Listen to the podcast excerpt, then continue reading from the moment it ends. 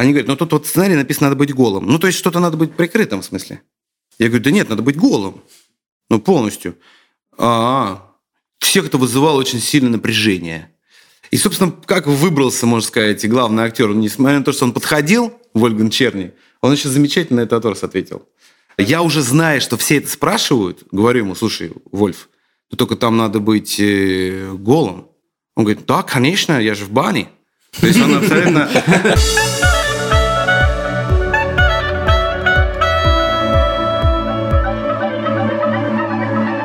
Привет и добро пожаловать в авторскую комнату. Это подкаст от сценаристов для сценаристов о так любимом всеми нами сценарном мастерстве. Меня зовут Александр Белов. Меня Александр Вялых. И мы сегодня хотим с Саней поговорить на какую тему? На тему того, как самим без продакшена написать, придумать и сделать кино. И да. чтобы не быть в этой теме голословными, э, мы решили позвать в выпуск человека, который в этом ну, безусловный профессионал. Поэтому с нами сегодня Андрей Богатырев, режиссер и сценарист профессионал не в профессиональных делах. И в профессиональных тоже у тебя есть достаточно. Да нет, я профессиональный режиссер. Но фишка в том, что, а, в принципе, продакшн это такое слово просто, значит, слово продакшн, без продакшна. А так вот собралось там 2-3 человека, вот тебе уже и продакшн. Можно просто название придумать какое-нибудь, и вот уже и продакшн. Ну, то есть имеется в виду, что может быть даже, скажу крамольную вещь, может быть даже, когда ты без продакшна, без такого более как бы ремесленского, что ли, подхода, без продюсеров, даже иногда круче. А в чем?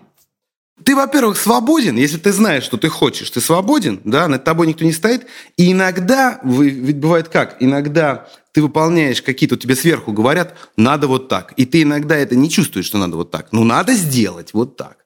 И это как бы определенный начинается такой творческий раскардаш, на самом деле, когда за определенное там произведение как бы вроде нет ответственного лица. Вроде ты писал, но кто-то тебе давал какие-то советы, с которыми ты не согласен, и вроде как и не он писал, и вроде как и не ты писал. И вот это вот э, проблема. Все-таки классно, когда у тебя есть свой материал, ты в него веришь, только ты должен внятно понимать, о чем он, потому что иногда в чем заключается графоманство часто?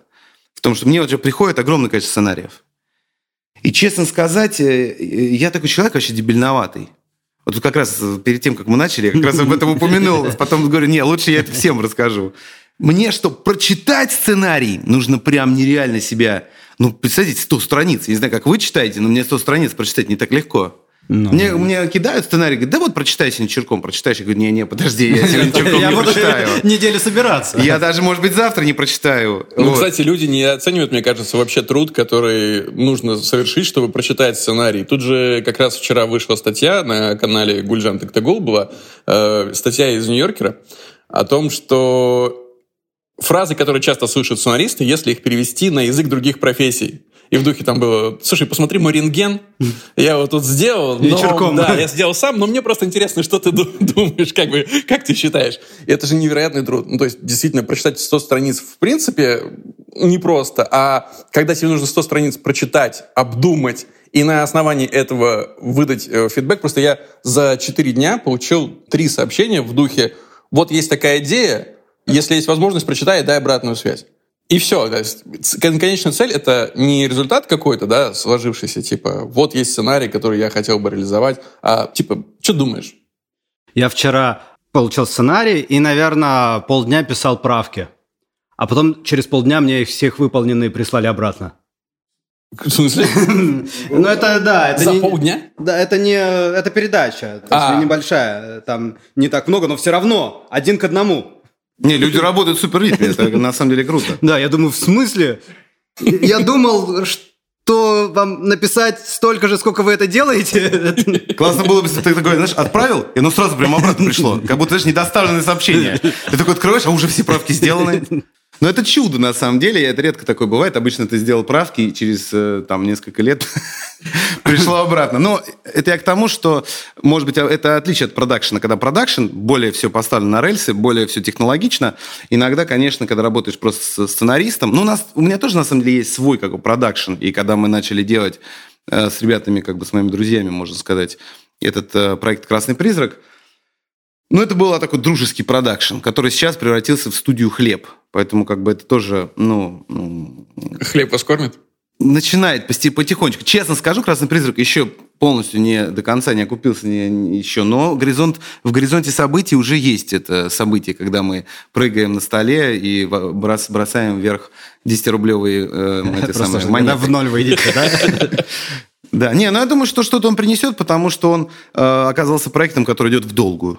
И, короче говоря, когда присылают сценарий и понимаешь, что, во-первых, э, сама постановка, я сейчас у всех прошу прислать презентацию, синопсис, конечно, какой-то, потому что надо начинать от малого к большому. Все почему-то обмениваются этими сценариями 100 страничными. Да, вот почитай, вот почитай, есть идейка, типа 100 страниц пришло, ни хрена себе. Я иногда не могу даже сосредоточиться, у меня в чем я дебильноватость моя. Я читаю, может быть, кстати, многих так, может быть, я просто сейчас э, я, ну, об этом признаюсь. Да. Я читаю. стекла. Я прочитал страницу. Я иногда могу чуть-чуть мыслями уйти куда-то. Иногда мне может как-то стиль быть не э, совсем мне как бы понятен. Я, понимаешь, я ничего не понял. Вот я ничего не понял, что произошло, что было. Мне приходится перечитывать. И так вот, вот с таким вот трудом, если сценарий меня как бы не взял сразу, у меня было в жизни всего два раза, когда где мне дали сценарий, вот где мне его дали почитать, вот я на том месте остался и весь его прочитал. Потому что это были очень внятные, четкие, захватывающие работы, потому что, на мой взгляд, драматургия это именно очень ремесленническая штука. Я это называю, все остальное называю дизайном. То есть дизайн там, условно говоря, вот полетели в космос, или, я не знаю, там, э, забрались под землю, были враги зомби, или были враги, там, не знаю, инопланетяне, или были враги террористы. Это все как бы внешний дизайн. А в сути, в сути, а может быть абсолютно неизменная какая-то одна история. То есть э, все, внешние вот эти факторы, они могут быть, ну, просто внешние факторы их можно назвать, которые влияют на персонажа для того, чтобы он изменился. А вот эти два проекта, ты можешь их назвать? Мне Я кажется, это Саша Таня скетч. И чума. Э, нет, это оба названия, честно сказать, не помню, потому что они не были сделаны, не были поставлены. Один, может быть, был, но он как-то вообще не прозвучал. А, один был про Чечню, жесткий фильм, невероятный, такой в стиле Балабанова, только жестче. Я понял, что если я его сниму, меня убьют либо наши, либо чеченцы. Поэтому как бы лучше мне пока, ну, повременить. Uh, вот, но это был очень хороший сценарий, он написал Всеволод Бениксин, очень, очень мощный такой автор. А второй сценарий, честно сказать, вот уже не помню, это было давно, это было еще, когда я первый свой дебютный фильм снимал «Баги». Очень крепкий был сценарий про мальчика, там, который вот рос в э, 80-е годы. Ну, вот уже был юным 80-е. К сожалению, вот э, об, оба фильма, как бы, ну, до сих пор, ну, я не знаю, я их не видел. Про Чечню его точно никто не сделал. Потому что все, я думаю, так же, как я думаю, что не-не, ну нафиг. А лет через 50 ну, это, мне кажется, надо уже, когда либо ты самоубийством хочешь покончить, ты снял фильм уже и все, как бы. Но там просто очень жестко было, да. Но при этом даже это не важно. Важно то, что вот эта внятность, четкость, когда герой... Я вообще считаю, это мое такое глубокое убеждение, и «Красный призрак» мы так делали не потому, что были такие умные, а потому что мы ну, так совпало. Вот так иногда бывает. Иногда с актерами так бывает. Он волнуется, ему надо сыграть э, персонажа, который волнуется, и все совпадает. Здесь была такая ситуация, что, мне кажется, надо делать вначале о чем, понять о чем. Ну, там, о любви, там, не знаю, о дружбе. Там, ну, вначале какое-то положить зерно. Потом уже из этого зерна, на мой взгляд, начинает выходить уже история. То есть, если так можно сказать, мне кажется, сюжет обслуживает хай-концепт.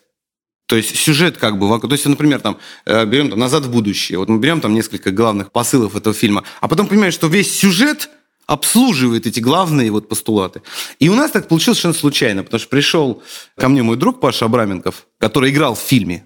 Если кто видел, там, значит, есть парень, который ищет самогонку. Вот это вот Паша Абраменков. Паша Абраменков, твой друг актер. Актер, да, актер. Он такой очень странный, он очень креативный человек, но он пишет дикими ошибками, и он принес такую тетрадку, вообще не знал, что он пишет. Он когда сказал, я написал сценарий. Я такой, нифига себе, Паш, вот это да. Это уже чудо. Вот, он и... же хотел его снимать, насколько я знаю, сам. Да, не, он и сам хотел его снимать, конечно, не. Паша вообще человек-оркестр, он все хотел там как бы. Вот. И он, значит, принес тетрадку, было написано про войну. Там не было всего сценария, там было где-то начало, может быть, страниц 20 первых. Но очень захватил его манера рассказа, Потому что в какой-то момент он бросил читать и стал просто рассказывать. Потому что иногда, знаете, бывает, иногда пишешь, а потом сам не понимаешь, что ты написал, там, по почерку. Там, ну, короче, там на самом деле что происходит? Но он рассказал очень образно, очень детально. То есть получилось так, что сразу, когда мы начали вот с Пашей, он осуществил первый толчок этого фильма. Э, там был уже сразу стиль, что мы не просто, например, показываем бой, а мы детализируем, ведь в бою ведь куча есть всего. Там, например, берешь там дико холодный автомат, у тебя может это замкнуть, ты можешь споткнуться. То есть есть огромное количество деталей, которые и делают из, из этого очень интересное, так скажем, приключение. Вот как бы детализировать это. Угу. Не делать в общем формально, в целом, как бы, да, там красиво выстрелил здесь, красиво здесь, а наоборот, сделать с огромным количеством нюансов. И э, он некий такой главный посыл привнес, что это о неизвестном солдате, что это некий собирательный такой момент. И дальше мы стали долго тупить. Года три. Все слушатели, у которых есть э, идея, и которые тупят уже года два, вы пока все делаете правильно. Да-да, еще год у вас точно есть.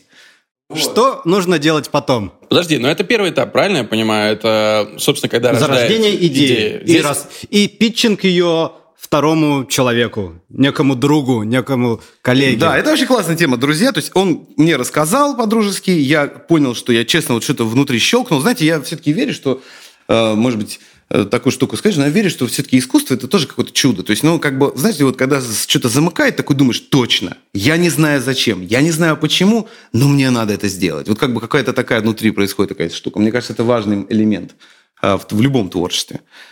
И здесь это замкнуло, и мы стали писать сценарий. Поскольку мы все довольно это дебильноватые ребята, вообще все. Потому что мы еще привлекли двух дебильноватых. Это Слава Шихалеев, тоже актер, как бы наш э, друг. И вообще не актер, вообще не из кино, Костя Симонов. Ну, то есть сценаристов не было. То есть профессиональных сценаристов, профессиональные режиссеры, они как бы один профессиональный актер, э, Паша, и э, выпускник Гнесиных э, Слава Шихалиев и просто Костя Симонов. И мы стали писать, мы долго тупили, мы, конечно, что-то придумывали, все, но не хватало, конечно, ремесла, вот именно ремесла драматургического. Поэтому это все растянулось на долгое время, и мы привлекали других сценаристов. Мы такие в какой-то момент поняли, что мы не справляемся, мы привлекли Армена Ватьяна, который тоже что-то привнес, но он написал целый сценарий, вначале нас выслушал. Знаете, что еще очень часто бывает в кино, наверное, у всех? Ты кому-то что-то рассказываешь, своему, например, партнеру, соавтору. Он такой, а, да-да-да, все понял, все понял, все понял. Потом через какое-то время он тебе присылает вообще другое. Саша, держись.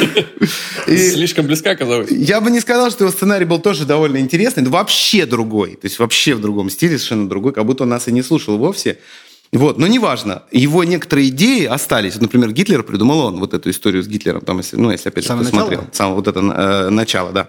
Только там Гитлер погибал, и там было немножко по-другому, но это начало дало первый толчок к рождению Красного Призрака. Потому что Гитлер красный... погибал? Да, в начале... То есть у него было прям сильно... Когда вы сказали, что это Тарантино ставил, он такой, а, Бесславные ублюдки. Я понял, я все сделал. Не, не, там было так жестко, да. Гитлер погиб. То есть, да-да-да. Там вначале он, он уходил, он еще придумал такую штуку, тоже классную, тоже могу даже ее раскрыть, как интересно, как говорится, что осталось за кадром.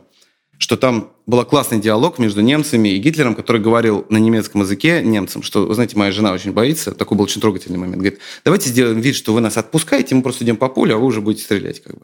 И там был такой интересный момент. Ну, клево, на самом деле, для сценарной. Вот кому-то рассказал, может, кто-то использует. На самом деле, это...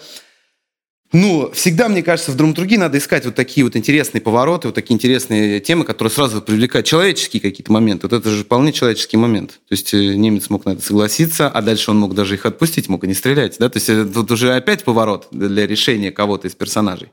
Но э, я, честно сказать, проснулся один раз, э, мы уже после вот этих трех лет когда у нас была куча заготовок, еще Сергей Крайнев, такой сценарист, к нам присоединился, писал. Но я в какой-то момент проснулся, и было куча разрозненных историй. И просто откуда-то из космоса пришла идея, подождите, все это должно как-то вот на какой-то вот нанизан единый образ. Кто такой, ну, собственно, неизвестный солдат? Это же в каком-то смысле тоже супергерой, только наш.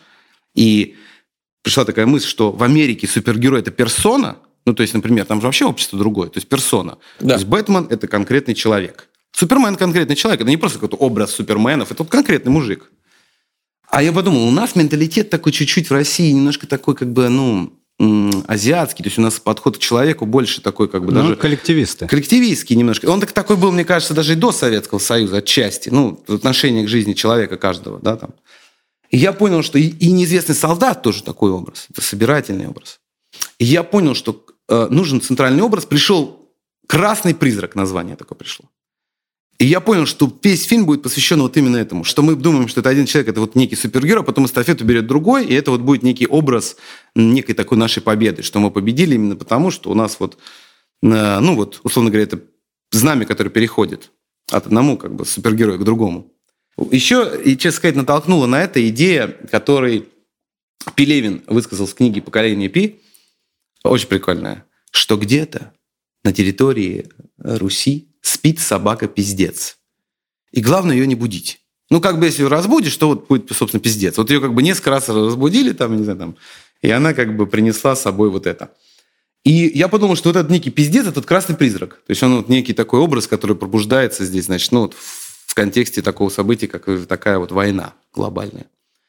И этот образ все как-то связал. Все истории как бы воедино, все вот скетчи, все вот разные вещи, которые мы придумали, все как бы связалось.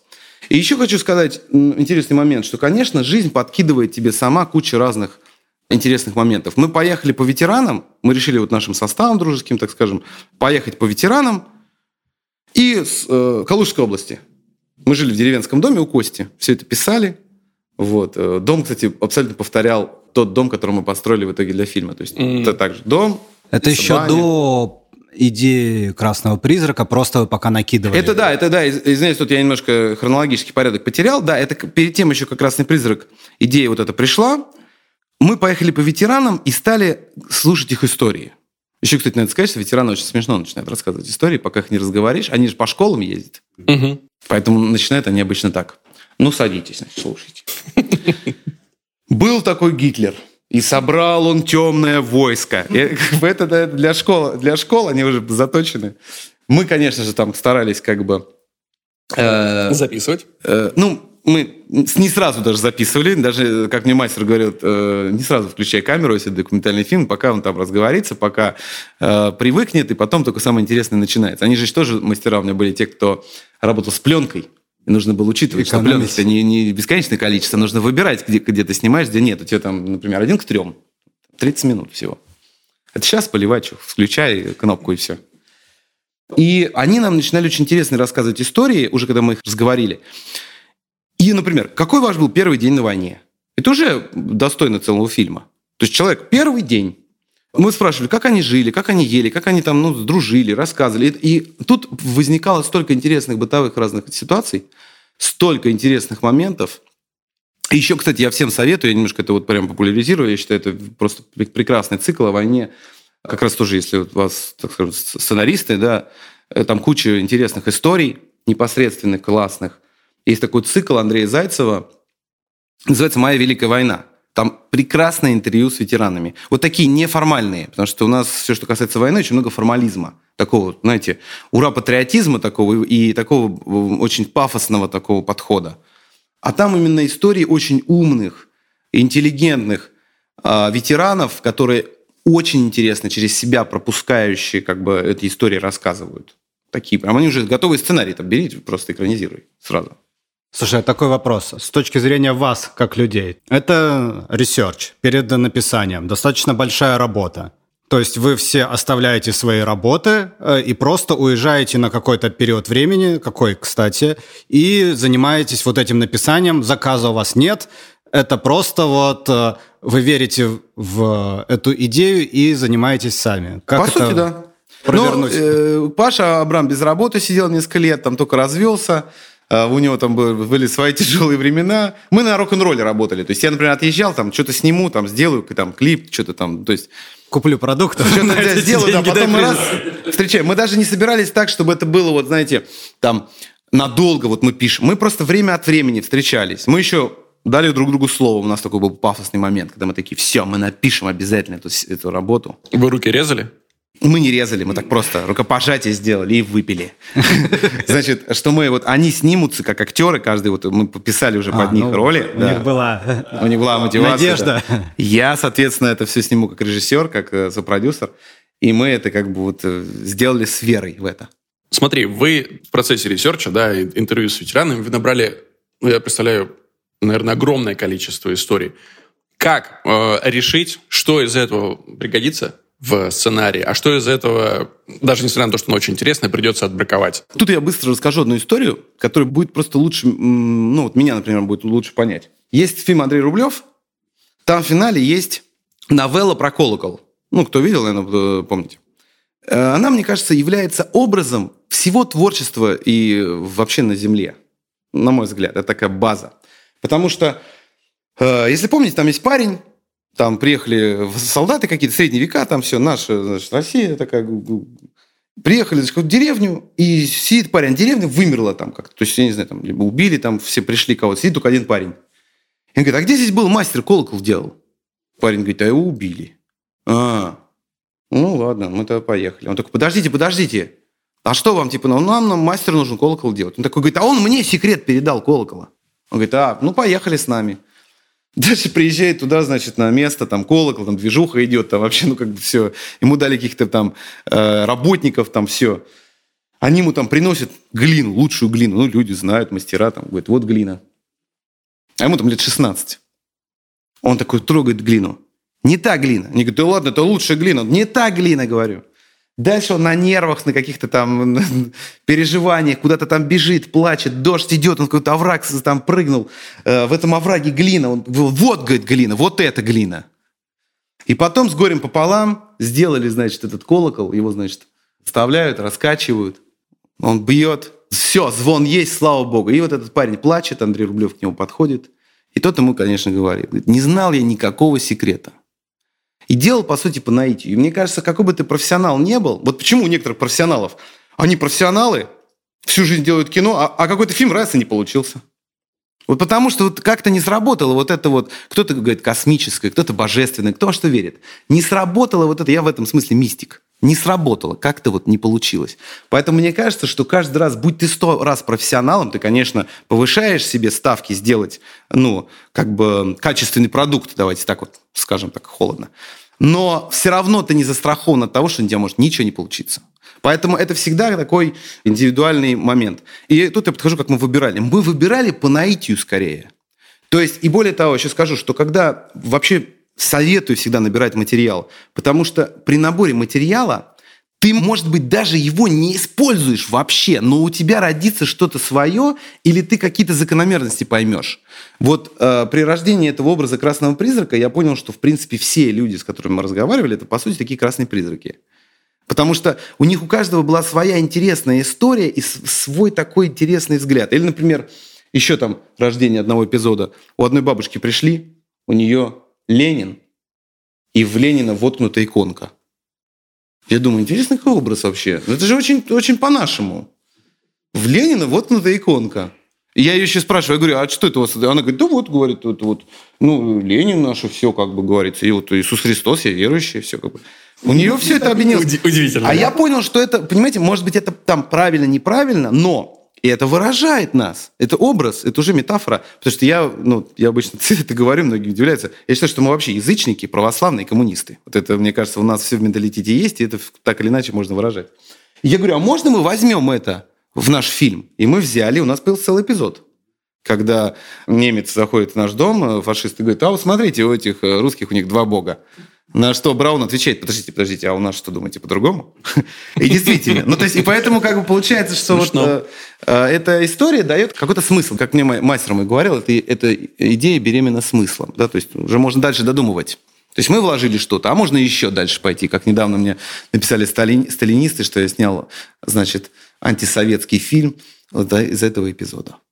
И вообще сказали, почему в фильме ни разу про Сталина не сказали. Я говорю, да мы что-то как-то об этом даже не Мы даже не хотели ничего плохого, как бы условно говоря. Много про что не сказали еще, давайте каждый теперь. Да, да, да. Ну, поэтому это... Э, и тогда я тоже понял, когда к нам сталинцы стали э, вот именно приставать, я думаю, ну вот, все, слава богу, у нас успех. Слава пришла. Слава, все наконец, когда на нас начали приставать, значит, а то никому ничего не были нужны, тут все сразу, ну, как бы... Есть сценарий. Угу. Что с ним делать дальше? Как его вот дальше двинуть. Э, и тут мы попали в такую ситуацию, тогда не были развиты настолько интернет-кинотеатры, и не было ни кионов, ничего вот этого, собственно, ну, вот всех, и их огромное количество сейчас стало. И сейчас я понимаю, что это хорошая конкурентная среда, сейчас прям индустрия уже начинает прям формироваться на самом деле. А до этого мы пошли показывать этот сценарий, и он особо так никому не заходил, честно сказать. А вот как раз можешь поподробнее здесь рассказать? То есть люди, ну, в большинстве своем, я надеюсь, сценарий-то имеют, могут создать. То есть до этого момента ни, ничего, кроме энтузиазма и, возможно, там, компьютера или даже, как в случае твоего приятеля, тетрадки, не нужно. Но дальше, когда у тебя сценарий есть, и тебе нужно его реализовать, встает всегда вопрос денег. Вот на этом этапе уже нужны какие-то вложения для того, чтобы начать подготовку к съемкам. А, и, и куда идти? Ты говоришь, мы ко всем ходили. Кому? Ко а всем? Мы, мы, ну, соответственно, я поднял все свои связи. Стал э, тех, кого я знал, продюсеров, и те продюсеры, которые были связаны с какими-то студиями. Я, соответственно, пошел в первую очередь к ним. А они говорят, ну, пришли сценарий. Ну, мы сделали презентацию. Мы как раз вот сделали так, как я вот э, сейчас всем говорю. В первую очередь присылали презентацию, синопсис, там, аннотацию. Ну, то есть, ну, как бы все там, эпизодник. Э, и мы вообще работали. Мы вначале сделали поэпизодный план всего сценария. И потом, собственно, на него уже расписывали каждый эпизод. Иногда даже давая, просто забыл сказать, это такая интересная была технология, иногда даже давая задачу расписать один и тот же эпизод всем. И потом мы смотрели, у кого что получилось. И такой сделали great hits такой иногда выбирали как бы. Круто. Вот. Ну, а почему бы нет? То есть, это такой интересный момент, когда... И ну, сколько у вас было вариантов одной, одной сцены, допустим? Сколько у вас авторов? Ну, это было не всегда. То есть, мы работали немножко хаотично, не было такой точной ну, я имею в виду структуры. Максимум. Да. Но вообще сценариев «Красного призрака» было четыре штуки полноценных, которые полностью не были реализованы. А эпизодов варианты было... Ну, некоторых эпизодов было по 5, по 6, по 7 вариантов. Ну, так, наверное, максимум где-то 6-7. Not bad, not bad. То есть это, ну, не, ну, некоторых эпизодов, что самое интересное, был один вариант. И вот он в итоге снят. То есть, ну, иногда по-другому просто не сделаешь. Да, бывает по-всякому, да. И единственное, что было, а, один там, э, Паша принес один раз сцену, и она в итоге стала другой сценой. Потому что там была прикольная там, схема сама. Иногда же, я вот в этом смысле смотрю немножко как бы по-режиссерски, я иногда смотрю, что там под сценой какая схема. Ну, всегда есть там, мама купила сыну ботинки, а сыну оторвало ноги. Понимаете, то есть всегда есть какая-то схема, которая может быть там по-другому рассказана, но под ней будет лежать все равно одно и то же. И поэтому иногда я там решил, думаю, классная схема, и мы ее по-другому сделали, она стала другим эпизодом фильма. Но мы в итоге оказались там, где оказывается огромное количество кинематографистов, потому что, э, в отличие от моих коллег, я уже был как бы ну, состоявшимся режиссером, там, снимал фильмы, да, все уже понимал примерно, за сколько это можно снять и как. И мы пошли в Министерство культуры. И в Министерстве культуры мы, э, удивительно для себя, выиграли как бы вот конкурс. Нам дали э, финансирование. Но ведь только часть. Только часть, потому что все остальное, честно вам скажу, без бутылки и если у вас есть день, ну не, я, конечно, расскажу, шучу, но там было столько приключений, господи, боже мой, это невероятно. Но у нас был э, базис уже, с которым можно было начинать работать, соответственно, уже так глобально. Даже были как бы идеи, ну то есть сложно найти финансирование, поэтому даже были идеи, собственно, снять там за, за практически, знаете, ну там чуть-чуть еще привлечь, там и практически снять. Ты не можешь сейчас назвать сумму? Ну, нет, сумму, которую дает Минкульт, это 30-35 миллионов. Там всегда одна и та же почти сумма. То есть там, на, каждый, на любой фильм? Да, там есть некие ГОСТы, то есть они в открытом доступе, то есть там ничего такого, угу. с, я никаких секретов не открываю. То есть там на дебют, по-моему, дают 25, ну, там, может, это меняется год от года, там немножко там, да, там... Но на, вы, прости, но вы уже со сметой ходили на Минкульт, э, иначе Да, ну, смета была расписана, но... А кто это делал? Вот кто расписывает смету? В данном случае это был ты как профессионал или вы привлекали кого-то из э, продюсеров, кто этим непосредственно Нет, у нас, занимается? поскольку я уже как режиссер достаточное количество фильмов снял, я на тот момент снял уже Иуду, Баги, там, Белые ночи, там, ну, много уже достаточно фильмов. Я знал примерно, как все это делать, сколько что стоит. И поэтому примерную смету я как бы набросал. А потом у нас, собственно, в дружеской нашей компании, там, э, Фабрика Арт Кино, в которой я работал, э, есть Лена Белова, там, продюсер, которая нам помогла, собственно, эту смету сделать поточнее. Но она потом все равно менялась. Ну, это, это, безусловно. Все равно живой процесс все это. Никогда не бывает дешевле, вот это могу сказать. Ну, понятно. Всегда будет дороже. Поэтому ну, хорошо, да. У вас есть треть примерно, да, фильма? Это же, ну, и что с этим делать? Это, ну, как бы... Да мы, мы стали уже, э, могу сказать, что намного легче искать деньги, когда у тебя уже деньги есть. Потому что многие как бы уже продюсеры... Вот это интересно. То простите, уже... простите, секундочку, можем отмотаться немного назад. Да. Треть бюджета. Примерно, да? Мне казалось... Это половина. Мне казалось, что бюджет, ну, по крайней мере, из открытых источников, бюджет «Красного призрака» 50 миллионов. Чуть Я больше. слышал это 80. Около, ну да, это на самом деле около... Э, просто там Э, почему подсчеты настолько немножко расходятся? Потому что когда ты начинаешь влезать вот в продюсирование, то есть там Петрухин у нас участвовал, он расписал свою смету, потом он фильм не доделал, нам фильм пришлось убра- э, у него как бы изымать, ему отдавать деньги какие-то за что-то, что-то он не сделал, там, честно сказать, ладно, не буду в это влезать. Она в какой-то момент начала быть такой немножко плавающей, уже даже никто теперь не знает, какая она точно, ну так вот прям вот но она около, да, она на самом деле около 70 миллионов. И, э, ну, то есть э, даже чуть больше. Если, если брать рекламный бюджет, то уже около 100, потому что еще и рекламный бюджет достаточно большой. Достаточно большой, но дико недостаточный для того, чтобы это как-то... Так вот кому-нибудь скажу, он скажет, нифига себе денег как много. А на самом деле там это почти незаметно. Угу. Это можно сравнить, знаете, это все прознается сравнение. Есть, кстати, классный эпизод, так это тоже режиссерская тема, просто на секунду расскажу. В фильме «28 дней спустя» Есть классный момент, когда взрывается бензоколонка. Чисто режиссерская такая тема. Первый взрыв бензоколонки. Камера прямо около бензоколонки. Взрыв! Просто неимоверный огонь летит, все. Потом следующий кадр, чуть дальше. Э, бензоколонка уже, да, видно, что она там загорается, все. И потом третий кадр. Где-то далеко-далеко. Где-то вдалеке-далеке, так пум. Такой дымок такой где-то. То есть вот на, на, на, все как бы познается сравнение, да, поэтому это для действительно много денег, а на самом деле в контексте нашего российского кино и рекламы это, конечно, мало. И э, если просто у тебя уже есть какая-то сумма денег, и ты ищешь еще, да, то есть уже легче найти, конечно, потому что э, когда ты входишь с нулем, и тебе говорят, а подождите, у вас что-то есть? Не, у нас ничего нет, у нас только сценарий. Они такие, о, ну понятно. А у нас же все-таки кинобизнес такой немножечко, ну как бы сказать, ну, не совсем как в Америке-то у нас все равно. У нас все хотят начинать с какого-то стартового государственного капитала. Даже большие-большие менеджеры так и живут. Они бы не тянутся к деньгам. Они бы ничего бы не смогли бы на самом деле осуществить, если бы так с нуля бы пришли бы просто. Нет, это там Эрнст, там все, они, ну, как бы берут деньги государства в достаточном объеме. И вообще, мне кажется, крутость наших продюсеров иногда обусловлена тем, кто, кто сколько должен. Я уже это потом понял, когда сам был должен где-то года четыре, висел на, этом, на этой системе, на этой игле как бы долго. Это дико неприятно, кстати. В Минкульте? Да везде, если честно, потому что это фильм надо сдавать, э, сроки проходят, мы не можем его завершить. Это, это безумная история. То есть это на самом деле «Красный призрак» — это 7 лет.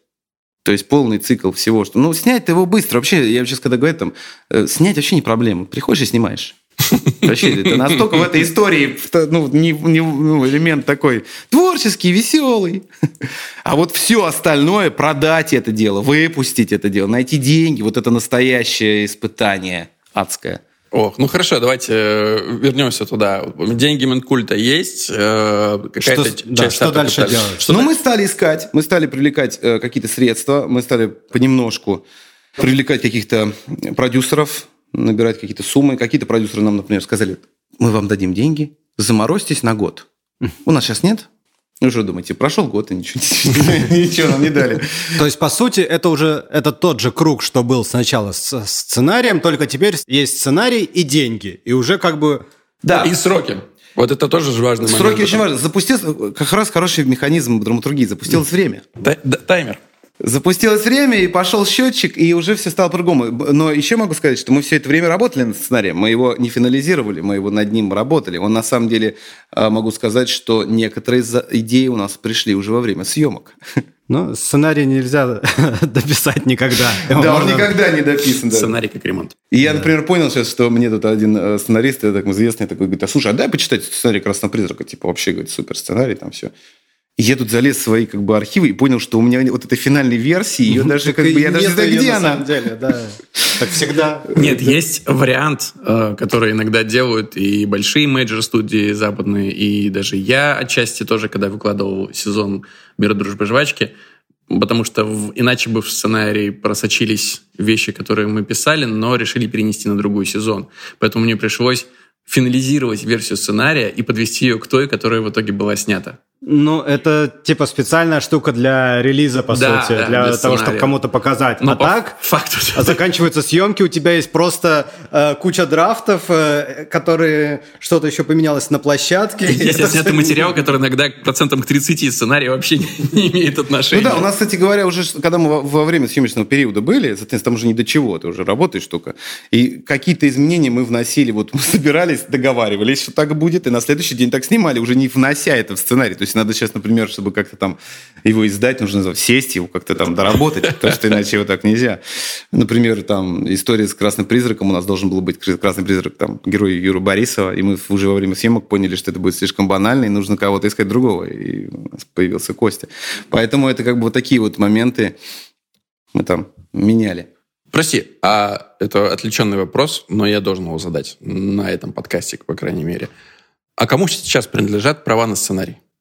А, Мы разделили его между вот нашими, э, вот по сути я, Мгм. Павел Абраменков, по-моему, мы вот вдвоем. Э, И, и Шахалеев и Симонов, по-моему, тоже там вот как-то... э, Я вот сейчас сам немножко могу путаться там. Вот, но мы вдвоем точно. А вы не хотите его публиковать? К нам даже, вот я говорю, вот один сценарист попросил почитать, и был еще человек, который говорит, вот давайте его опубликуем там чуть попозже, там где-то там в каком-то издании. И вот, в принципе, этим надо заняться просто. Мгм. Надо заняться, надо его э, финализировать, потому что, ну, он, наверное, на, на 70% в принципе такой, как фильм. И где-то, ну, может быть, даже чуть больше. Может, даже я чуть А если даже не финализировать? Вот просто взять и опубликовать в сценарий. таком Ведь- виде, да? В таком Ну, в виде, потому что это же на самом деле гораздо интереснее. Вот ребята из поэпизодного клана, Костя э, Майер и Коля Куликов, они недавно опубликовали две версии сценария семейного бюджета своего фильма, который у них вышел в прошлом году. И од- одну версию они публиковали практически Финально? приведенную, да, к э, снятому материалу, а одну версию годом раньше драфта, чтобы вот на этом разнице состоянии, да, э, в чем изменения произошли, Да. ты мог отследить, в принципе, сценарную работу еще. И сценарную, и производственную. Потому что вот этот драфт для меня, по крайней мере, 2020 года, 2021 гораздо интересней. Потому что я могу посмотреть и сравнить. И с индустриальной точки зрения, с точки зрения сценариста, я понимаю, как они работали, как двигалась э, сценарная мысль. И это гораздо лучше, ну, в профессиональном плане. Ну, может, ты прав, вот действительно, может быть, так стоит сделать. Я вот, э, вот еще об этом не думал, но вот сейчас ты вот подтолкнул к тому, чтобы действительно это сделать. Потому что вот этот люфт у кого-то какой? Потому что недавно, э, чисто случайно, вот Костя Симонов как раз, там э, заброшенная была деревня, он пришел и вдруг нашел книгу сценариев, там три сценария Эйзенштейна. Чего?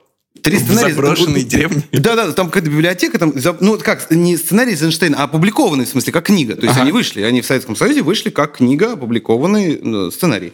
Там Александр Невский, там что-то, ну, и он э, начал читать и смотреть, вот как, как раз ты говоришь. И он понял, что там, ну, не все, конечно, но нестыковок много. То есть в каком-то смысле действительно вот эта поговорка, что снимается всегда три фильма, а один фильм снимается, когда пишется сценарий в голове, как бы у авторов, второй фильм снимается, почему у каждого свой. Второй фильм снимается, когда он снимается на самом деле, снимается и сталкивается с реалиями этой жизни. А третий, когда уже на монтажном столе. Да, поэтому это действительно в каком-то смысле три немножечко разных фильма. Да. На чем остановились?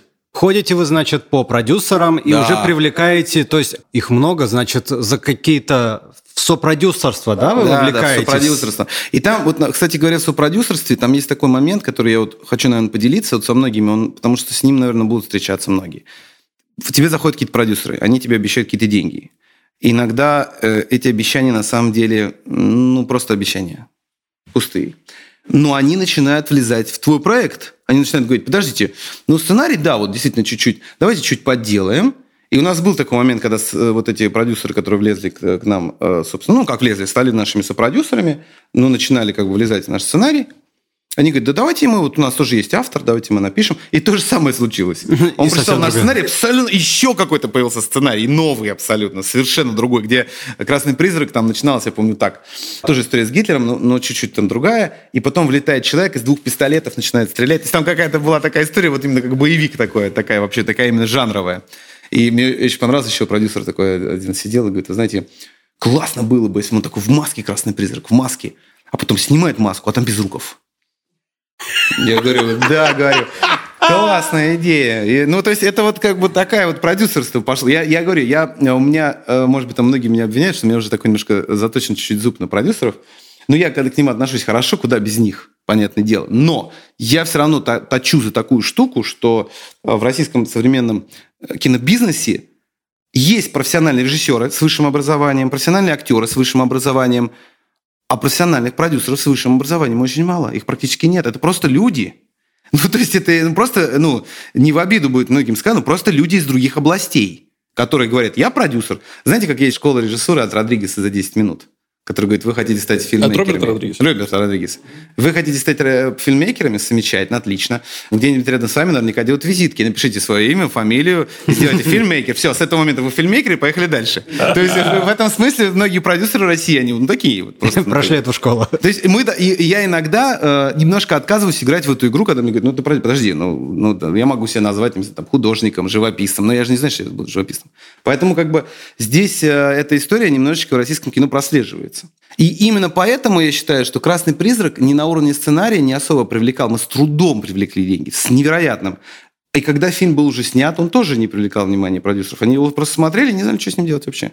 Они такие, да, ну, ну интересно, да, в целом так. Говорит, только вот не хватает батальных сцен, и вот пободрее бы все. Ну, тогда бы взяли. Но э, к хронологическим порядку возвращаюсь. Мы привлекли средства и начали работать. У нас даже еще не было всей полной как бы, картины финансовой, но мы уже начали действовать. Что вы начали делать? Это, собственно, этап препродакшена. Что на нем необходимо сделать для того, чтобы подготовиться к съемкам, ну, как следует? Необходимо, первое, собрать себе единомышленников и группу. Потому что, например, в «Красном призраке» большую лепту, например, внес оператор-постановщик. Никита Рождественский, который до этого снимал 28 панфилосов и уже прошел целую школу военного зимнего кино. Потому что военный зимний фильм – это очень своя специфика. Там одни только заставить только какой-нибудь там ехать э, переделанный Урал в немецкий, значит, э, мотоцикл. Это не так легко. Набрать группу. После того, как ты набираешь группу уже людей, которые с тобой работают, э, ты начинаешь формировать стилистику фильма. Потому что мы выбирали стилистику фильма, мы выбирали, какими инструментами мы будем пользоваться для того, чтобы его снять. Потому что я считаю, что тут надо отсекать. Не надо, чтобы у тебя был весь спектр. Ты таким с ума сойдешь. Тебе надо вот понять, какими инструментами ты пользуешься. Даже есть некоторые кардинальные кинематографисты, которые, например, с друг другом договариваются. Мы снимаем только на 50 объектив. Ну, например. И все, весь фильм на 50 объектив. Можно? Можно. И это будет интересный ход. Уже интересно. И заодно у тебя уже не будет этой мысли, а какой объектив взять? Нет, 50 уже стоит. Экономит время, мне кажется, ну, очень хорошо на площадке. Ну, слушай, объектив поменять не такое большое, мне кажется, время. Плюс-минус. Ну, Нет, это даже не время. Но это решение. Это, это решение. Потому что я считаю, в кино ищите решение, а не просто... Дело в том, что тебя 50 объектив, как это ни странно, в жизни из парадокса состоит. То, что ты берешь только 50 и это как пример, как просто пример такого одного из вариантов тебе может не сузить, а наоборот расширить твое видение. Как это ни странно, потому что пока ты будешь думать, давай 180 поставим туда, а тут ты понимаешь, у тебя его нет 180 и у тебя возникает новое интересное решение. Ты, например, супер общий план, или наоборот, там, 50 там, э, который, ну, такой плотный, да, там. То есть это очень интересное бывает решение. И так на уровне всего, мне кажется. И даже на уровне написания сценария, вот мы сейчас новый сценарий пишем, такую маленькое ответвление сделаю, я сейчас этим использую это на, на уровне сценария. То есть мы прям сразу понимаем, что мы будем использовать примерно, а что нет. Вот. И у нас уже как-то структурируется сознание для того, чтобы писать. Потому что сейчас я, например, пишу параллельно пять э, разных э, идей. Пять разных сценариев ты пишешь. Да, да, да. Ну, то есть я как, ну, как некий худрук по-советски, да. То есть веду их, их э, люди Встречаешься, пишут. общаешься, но не так, что ты пять сценариев руками не, сам не, не, не, я, Нет, я беру иногда какие-то сцены, э, переделываю, что-то там. Э, это я люблю немножечко тоже залезть в это дело. Но поскольку я являюсь в каком-то смысле сам инициатором, и у меня это в голове, то есть, в принципе, я считаю это, в принципе, нормальным. То есть я беру себе с единомышленников, э, даю им определенную свободу, и потом все-таки немножко редактирую под себя. Забираю эту свободу. Ну, ну, ну Часть. Потому Часть. что я понимаю, и это делаю с, как бы э, от понимания просто того, как режиссер уже больше, а не сценарист. Что мне надо как бы вот в сцене? Потому что режиссер чуть-чуть по-другому видит э, каждая профессия кинематографиста, там оператор, режиссер, сценарист, они видят кино под своим углом чуть-чуть как бы режиссер чуть по другим. У меня где-то производственный угол включается. Я понимаю, что, подождите, это не снять, давайте попростим. И это, кстати, тоже это а, хороший важно. метод. Если, если ты знаешь, что тебе это снимать, ты совсем по-другому пишешь. Да, да, да, согласен. Даже если ты знаешь, что тебе это снимать, ты по-другому пишешь, и ты э, начинаешь снимать, у тебя вдруг открывается огромный мир, о котором ты даже не задумывался. Ты понимаешь, насколько сильно отличается оптика сценариста от режиссера.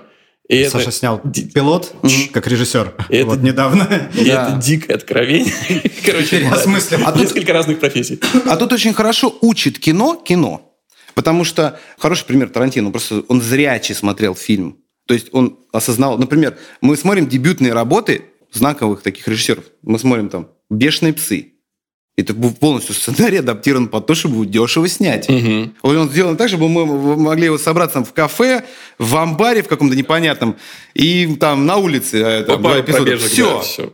Или, например, фильм «Дуэль» Спилберга. Вот когда он уже дошел до своего там собственного фильма, что там две машины едут по трассе. Все. Там один раз заехали в кафе. То есть он уже сразу понимал, что его история зависит от того, он на, будет больше свободы, если она будет дешевле. Если она будет дешевле, она должна быть просто сня, снята. Поэтому ты решил снять э, деревню, которую надо разнести к чертям всю просто. А, в принципе, с кучей военной техники, костюмов и машин. Старых. Да, но у нас все равно было, в принципе, локально, по сравнению с, с, с другими э, военными российскими фильмами, в принципе, мы почти как бешеные псы. У нас почти одно место. Ну да, да, одно У нас, да, конечно, есть техника, все есть, но все равно все в локальном таком варианте. Немного народу, то есть отряд Не очень много людей. немцев, все очень локально. По сути, локально. И как раз эти продюсеры, они как говорили, где тут глобально, мы хотим тут большое сражение, все. Им это очень не нравилось. Мы, я же говорю, мы не могли фильм продать около трех лет. Вот, и дальше мы набрали группу. Группа приносила ну, что-то свое, там, например, там, Никита Рождественский привнес какие-то свои вещи. И мы стали искать место, где снимать. И тут, честно признаться, включилась не рациональность, а наша мечта просто. Мы решили, э, что мы будем снимать там же, где мы это придумали, написали у Кости. И у нас была такая мечта, что мы будем жить вот в этом Костином доме деревенском. А где-то рядом прям будет съемочная площадка. И мы, это оказалось чуть дороже, но мы решили, ладно, короче. Это такая была, это такая нерациональная штука. Так, на самом деле, можете, я не знаю, советовать это. Ну, нам советовать, черт возьми. Живем, как говорится, раз. И мы поставили, э, в принципе, по такой же диспозиции, как у Кости, дом. Дом, баня, сарай, вот так же, как мы это все придумывали. Мы сделали у Кости же на участке, дальше в поле мы поставили дом, и все то же самое. И мы жили действительно у Кости. Я, представляете, как я просыпался утром. Я иногда даже на печке спал, как Иван Дурак просыпался. Утром там чаек. Мне нужно было до площадки дойти 10 минут. Даже 10, ну, 10, 5. Просто по снегу, пока идешь, тут долго туда. И все, я на площадке. А потом вечерком все собираются, а мы уже пошли в дом, мы уже баню делаем у, у Кости уже, чтобы отогреться. И пока все э, собираются в Медыню уезжать, там, где жили, мы уже в бане сидим. И к нам уже просятся некоторые актеры и э, эти самые... Актрисы. Да-да-да. Актрис, как назло, было мало. Вот, э, потом мы собирали место. Мы поняли, что мы будем снимать там. Стали строить там декорацию. И, соответственно, здесь у нас э, уже пошел вполне нормальный кинопроцесс, когда мы... Ну, это я не рассказал, очень много приключений, которые было, но просто формат передачи, думаю, не выдержит. Но в итоге мы оказались в нашей мечте. И довольно относительно быстро сняли фильм «35 дней». Мечтой ты называешь сам съемочный процесс. Сам съемочный процесс, потому что я, э, как ну, вот, э, режиссер, я больше всего люблю съемочный процесс. Потому что это самое веселое время каких-то решений. Э, я очень позитивно всегда на площадке пытаюсь как бы все выстроить, чтобы все было легко и позитивно. О, а можно вопрос по поводу решений? Фильм начинается с нескольких планов и крупных, и общих, как собственно, вот этот отряд идет по лесу, угу. и ни разу за первые минуты мы не видим лиц героев. Это было решение или да. это просто дублер? Нет, нет, это решение. Ага. Ну, там была одна дублерша. Но это было решение продиктовано не этим. Это решение было продиктовано двумя идеями, которые изначально шли от сценария. Мы поняли, что про неизвестного солдата, а значит, у красного призрака не будет имени. Называть его мы никак не будем. То есть это будет в каком-то смысле играть на наш образ. Мы продержимся, насколько мы можем, и тех героев, которых мы можем не называть, мы называть не будем. У нас там в фильме только Вера есть имя, Вера. Ну, потому что так как про нее все говорят, как бы трудно тоже говорить про девчонку, медсестра, то есть надо как-то ее конкретизировать. Она Вера. Ну, единственная женщина, дали ей имя. А все остальные без имени. Костя только Костя. Костя, да. Костя, Костя. Дед, дед. Дед, дед. То есть, и это почему было сделано? Чтобы не персонализировать их, чтобы они были яркие, интересные персонажи, но без имени. То есть вот такой вот интересный парадокс, потому что даже немцы с имени, там все Браун, мы даже их писали Браун, Кляйн, там все, а все наши вот остались такими вот как бы загадками, что вот человек может погибнуть, а ты имя его можешь не знать. Вполне возможно. Тем более диалог, когда с ветеранами выстраивался, мы, конечно, многое для себя прояснили про войну вообще. Что вообще быть что угодно на войне, если честно.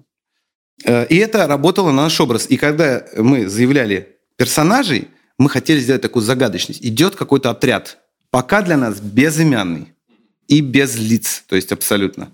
Мы только где-то чуть проглядываем, и это э, начало фильма, я считаю, это очень важное время. Ты дальше можешь войти в какие-то, ну, там, я это называю прения, какие-то там эпизоды, там какие-то эпизоды, ступеньки для какого-то там другого эпизода. А вначале тебе нужно, мне кажется, если это кино особенно, тебе нужно сразу заявить какой-то, мне кажется, базовый образ, поэтому мы пошли вот с этой сцены, открывающей фильм, заявляющий принцип нашего фильма, где у нас сразу Гитлер, актер, то есть уже мы, мы сразу понимаем, что это ироничный некоторый фильм, он с иронией, но он при этом и жестокий, то есть его действительно должны убить, этих действительно убивают, причем так жестоко. То есть мы заявили главный образ и заявили эту тему, когда он говорит, а как вас зовут?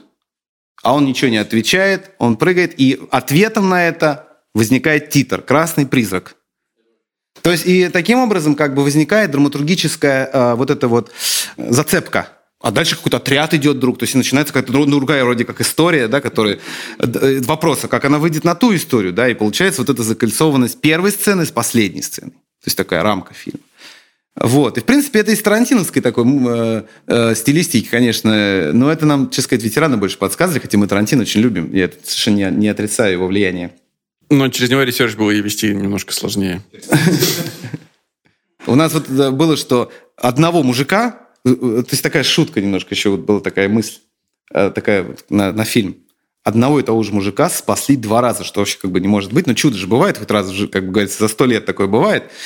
И и оба раза спас красный призрак, но только это были разные люди. Один раз это один был красный призрак, а другой раз другой. Хотя, это, хотя если бы он в конце сказал, как вас зовут, мы тоже могли бы опять красный призрак. И получается все как бы закольцовано. Он красный призрак, он как бы не Почему персона. не сделал, почему не сделали так э, закольцевать э, сцену начальных титров и финальных титров? Мы хотели, знаете, как сделать? Иногда это прикольно, особенно вот таких в конце, например, когда мальчик спрашивает у Гитлера, вот этого актера, он спрашивает, а это правда красный призрак?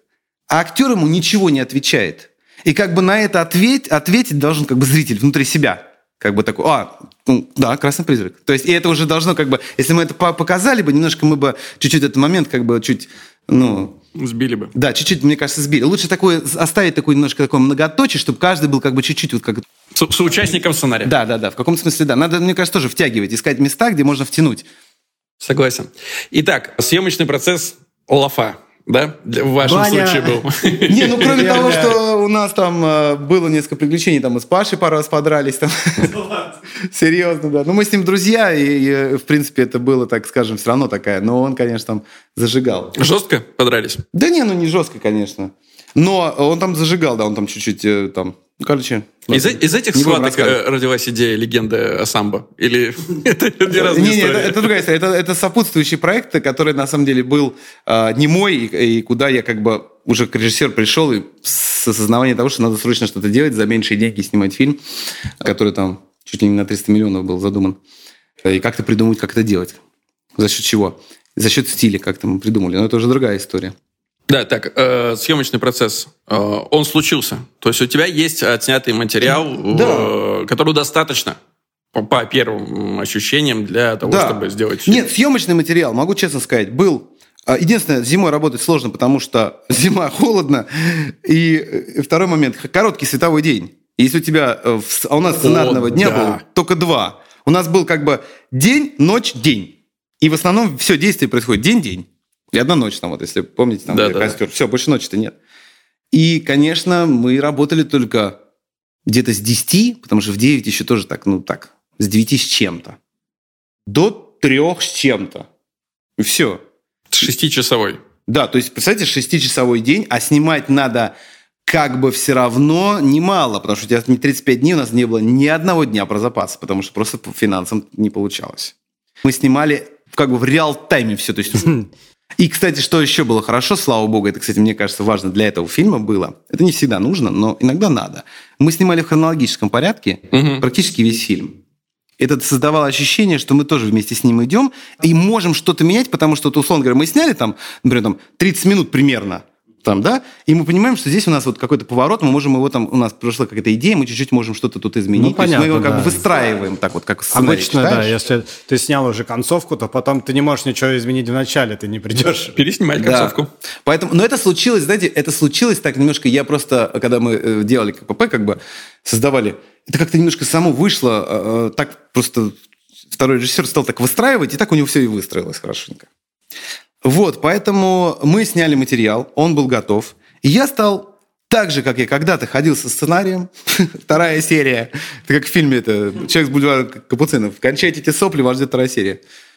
Ну, входить с материалом. Я приехал домой, честно сказать, кончились все деньги, просто все. То есть было просто вот, я вам честно скажу, дошел до состояния, когда я железные деньги, которые мы с женой там вот типа бросали в такой как бы с такую тарелку, они пошли в ход уже. 10-рублевочки, 5-рублевочки начали оттуда вынимать. Ну просто, просто в ноль.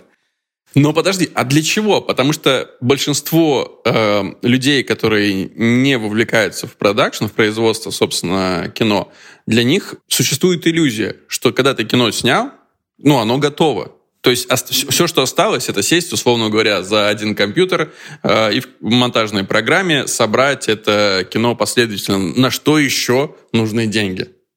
Огромное количество всего. То есть у нас, кстати, был на площадке монтажер, и мы поэтому в конце э, съемочного периода имели черновой вариант фильма сразу. В день, когда фильм закончился съемка, на следующий день монтажер мне прислал полную черновую версию.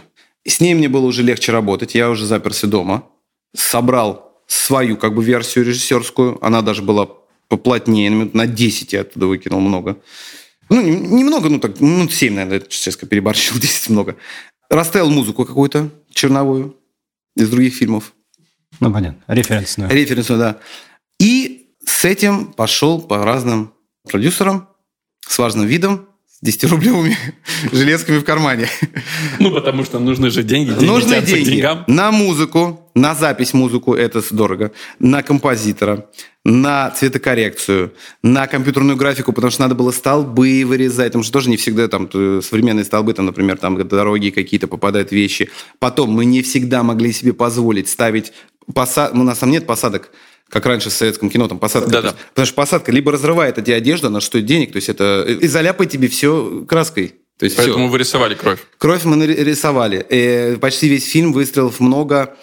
Более того, иногда не стреляла пулемет, вы думаете, стрелял, что ли? Он, он как на, начал стрелять, мне нравится там Слава еще говорит, давайте я попробую, можно я там типа рожок где-то выстрелю, ну как это работает, типа. Давай, давай. Он все прострелял, а больше он не стрелял. Он замкнулся, и все. И дальше он просто вот так сидел, делал вид, что стреляет. И... Я бы запомнил. Запомнил, слава богу. Ну, ощущение, по крайней мере, смог повторить. Это же классный эфизод в фильме о фильме про перевал Дятлова, где очень драматичная сцена с э, Федоровым, когда он расстреливает э, фрицев. Да, и у него там э, ну, вот невероятное же состояние актерское надо нагнать. И несколько раз просто осечка случалась. То есть тебе нужно дойти до этого состояния, и еще при этом не думать о том, что у тебя снова и снова может не сработать автомат. Это ужасное ощущение. И, знаете, мы тогда поняли, что в войну-то тоже так было. То есть это не только как бы, типа, оно, оно, оно такое, оно же, оружие это старое. Ну, да. И оно такое, оно может раз просто и не сработало. Представляете, как, вот, как это страшно может быть на, в поле боя. А если у тебя один раз не сработало, ты уже об этом думаешь? Конечно. Это кошмар, да. То есть это еще нужно вовлечь еще продюсеров? О, сколько? Еще денег, да. И это 8 миллионов. Где-то мы посчитали примерно 8 миллионов на постпродакшн. Это очень бюджетно, было. кстати. Бюджетно, а вы где-то экономили? Я могу задать один, один, один, вопрос, один вопрос по поводу экономии. Э, первая открывающая сцена, и она очень классно снята. Там были рельсы положены, да, для телеги, где, собственно, да. когда камера объезжает. И в какой-то момент, когда камера объезжает и доезжает чуть дальше, возможно, чем надо, там видно, что сугроб кончается, потому что в нем выкопаны рельсы. Да, Вы да, не да. стали это клинапить? Наверное, да. Мы, э, дело в том, что когда ты работаешь, э, еще могу одну вещь такую сказать, я так чуть-чуть поработал с западными продюсерами, у них все очень системно, четко, потому что мне еще даже кажется, я так философски стал об этом думать, что язык другой. Вот язык английский, он же по-другому строится. Наверное, мысли как-то по-другому строятся. У нас очень хаотично. Когда мы работали с Петрухиным, мы что-то за записали, все, что нам нужно. Потом он разослал это своим подрядчикам. Там, условно говоря, сугробы мне делали там в Мурманске, там выстрелы, там, я не знаю, там, э, там где-то еще, там, это все разные люди. Они что-то, прис... сроки все срываются, они что-то присылают, что-то, на что-то мы уже, а, а там же еще срок как идет. Тут делают звук, тут финализируют это. И тебе иногда нужно уже кадр, чтобы он здесь стоял, с, э, чтобы цветокоррекцию финализировать, и он еще не сделан. Это такая работа в российском производстве иногда бывает сумбурное, вот когда у тебя нет такого какого-то хорошего такого продакшена. Вот, поэтому мы какие-то вещи у нас... Я, я-то даже больше знаю, что там в фильме есть. Это ты так одну вещь сказал, да? Там. Я-то больше знаю, и у нас, например, всегда это рассказываю для тех, кто ищет вот такие штуки. Я прям сразу даю им информацию. У нас джип, куда сел Браун, и они едут, это один джип. А когда они въезжают во двор это другой джип. Причем могу вам, же, можно сказать, кинуть камень вот в эту внимательность, потому что он другого цвета, и он да, другой это, фирмы. Да, это, это другой джип, и это никто не замечает. Никто не замечает. Нет, я заметил это только потому, что мне понравилось само движение камеры. То есть я такой, ну, да. а как это сделано? Понятно, что рельсы. Я уже ждал, а не зацепит ли? Зацепил. Окей. Все равно сцену это не меняет. У нас, кстати, тоже в э, мире дружбы жвачки там есть э, джип видите, Mitsubishi, и он появляется раз семь в кадре, и это три разных джипа. Вот, просто да, три да, да, разных. Да. А представляете, и никто не видел. А у нас просто он сломался. Он сломался, и срочно мы еще там переносили там день съемок из Питера, ехал другой джип. И когда мне его показали, я уже сам себя настроил, говорю, ну, в принципе, чем-то похож. Мне говорят, вообще вообще не похож. Я говорю, ну, вообще вообще не похож, да. Ну, пофигу уже, давайте его. Он хотя бы едет. Он едет, да, он есть, он едет, он, он э, хорошо, как говорится. Э, во время съемок, в принципе, там много чего цеплялось. И иногда из-за того, что не было денег, мы не решали это вопросом клинапа, мы решали это вопросом кропа. А, а что делать? Ты не можешь там, у тебя нет денег. И поэтому там э, бюджетно стоил очень композитор, слава богу, ну как бы тоже... Кроп это когда ты просто уменьшаешь Кроп, границы ты кадра, грубо говоря, приближаешь. Да. Ты в кадре кадрируешь, то есть ну там, как там, не знаю, 10-20% ты можешь как бы укрупнить, и у тебя уйдет вот все, что было За по края. бокам. Да. И э, мы не хотели, конечно, так делать, потому что это как бы ухудшает качество, потому что ты ровно настолько ухудшил как бы качество, ты приблизил уже, ну... Ну и композицию разрушает. Может разрушить композицию. Поэтому мы с Никитой решали, и болезненно иногда решали, ну что делать. Мы бюджетный фильм, и, знаете, это еще денег тоже было ну, все по минимуму, но и то их не так мало. Бюджет не такой-то, не такой супер маленький. Есть люди, которые за 10 снимают, за 15 фильмы там, пилоты. Вот, поэтому да. И постпродакшн – это целая жизнь. И поэтому, конечно, кто считает, что если ты снял фильм, то все пол... Нет, ты сделал полдела. Или даже меньше. Потому что надо все это закончить, и потом еще продать и выпустить. Потому что у тебя может быть классный фильм, но он может и не прозвучать. Потому что это то же самое с «Призраком» случилось. В прокате мы провалились полностью. И залезли еще большие долги, чем мы были. Поэтому вот так. А сколько фильм собрал в прокате? 17 миллионов. 17. И чтобы вы понимали, э, бюджет рекламный был 20. Ох. Вот, поэтому это был, конечно, для меня просто э, дикое потрясение, потому что я еще финансово был во всем этом, во все это вовлечен. То есть я, я как бы был сопродюсером, я и свои, и свои деньги. То есть я ну, опустил просто все. И поэтому несколько лет жизни я жил в состоянии такого ощущения, что вот в случае чего у меня все, я, мне надо просто будет, ну, как бы по миру, как говорится, идти. И когда я чему снимал, я был примерно в таком еще состоянии, потому что она еще не вышла.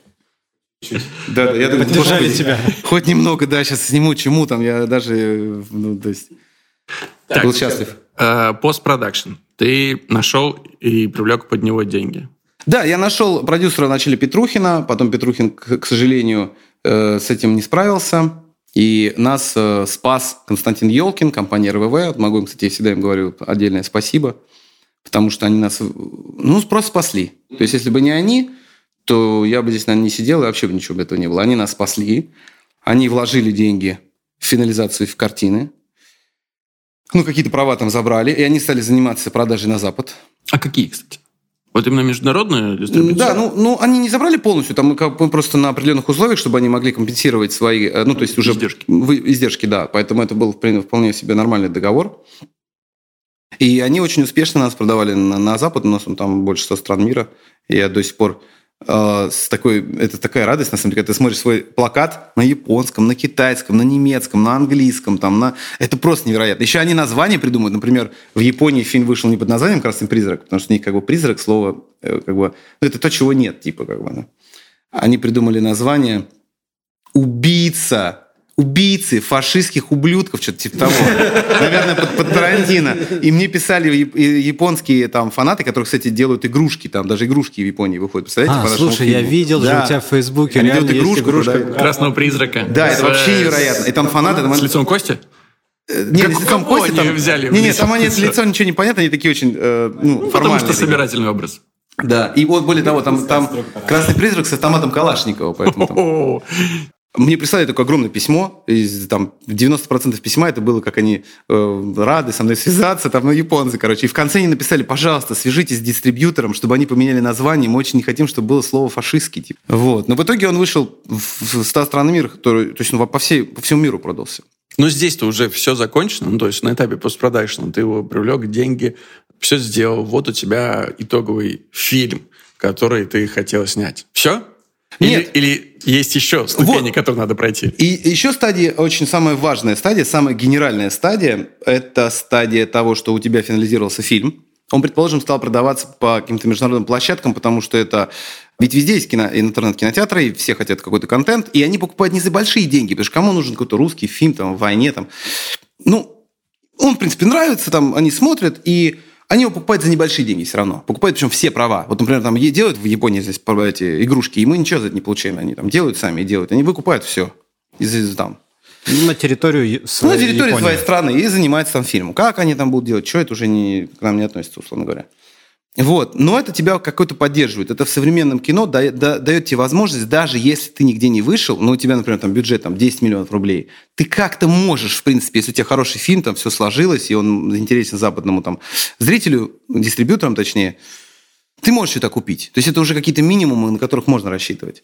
И, к сожалению, так получилось, что я в этом смысле рассчитывал на Россию, а Россия одна из последних приобрела картину. Это очень грустно для меня честно признаюсь. Э, потому что все компании, куда я ходил и показывал картину, они все отказались. И ЦПШ, и наше кино, все. Я даже, честно признаться, э, ну, так между нами говоря, там пару раз сплакнул этой жизни, потому что это просто была жесть. Я сижу на долгах, ничего нет, просто ноль. Я играю зайчика в детской постановке за пятерку. Моя жена играет домик, баба Яги за пятерку. Вот, Трэш. это жесть просто. И, ты, и вообще, и у тебя лежит этот фильм на полке просто дома э, на жестком диске. Просто, все. Это просто жесть. И ты ходишь, и тебе все отказывают, и ты не понимаешь, почему. Ты смотришь другие фильмы о войне, но я как зритель понимаю, что что-то они мне не очень нравятся как бы. Вроде как наш «Красный призрак»-то неплох, а он вообще никому не нужен. Все отказываются. И поэтому даже с помощью некоторых таких там, вроде людей, там нам чуть Никит Михалков там помогал одно время, ну как-то вот, вот э, ни к чему это в итоге не привело. И в итоге все-таки с третьей попытки нас взяло Каро прокатывать. Конечно же, они сказали, мы ничего вкладывать не будем, ищите рекламный бюджет. И мы вот еще у фонда кино взяли деньги, еще залезли дальше эту историю.